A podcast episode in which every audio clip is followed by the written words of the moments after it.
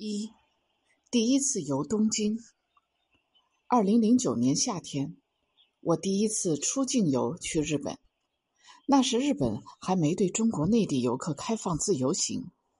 我买到一家旅行网的东京自由行产品，跟团出入关，游览自由行。一句日语也不会的我，在东京毫无障碍的闯荡了四天。踏上东京的土地。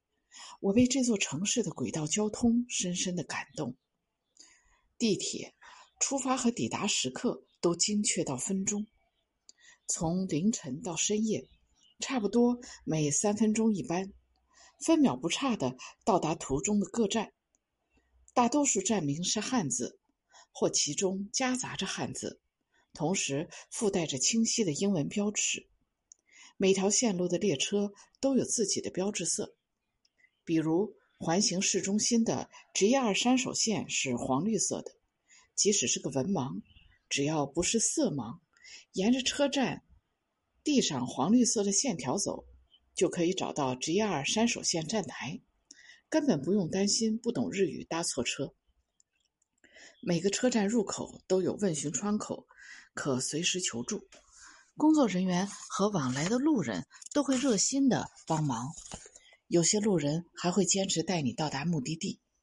我在上野站转 JR 山手线时，在车站口没有看到黄绿色的指示牌，问旁边两个正在交谈的日本中年女人，对方不光听懂了我说的英语，热心指了路，还坚持把我带到了山手线的入口，才放心的回头走开。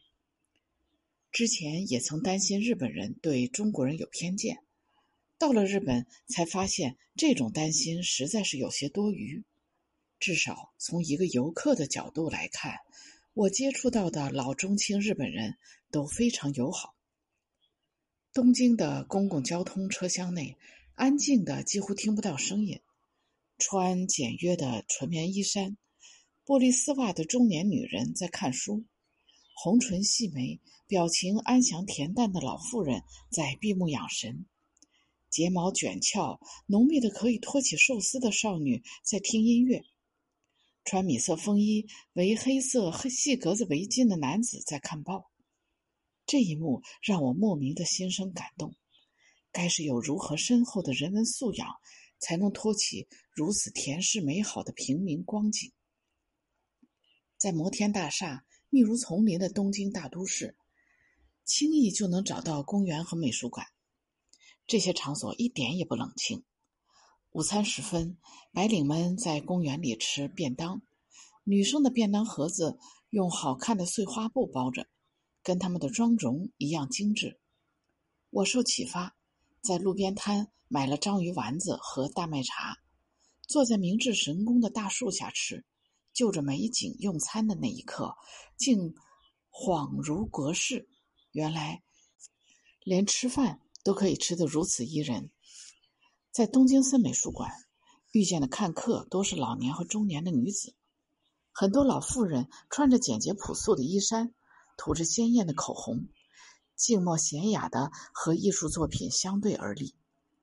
我喜欢这样干净温婉的日本老妇人，她们身上有种时光沉淀的底气和活力，是我希望看到的自己满头白发时的样子。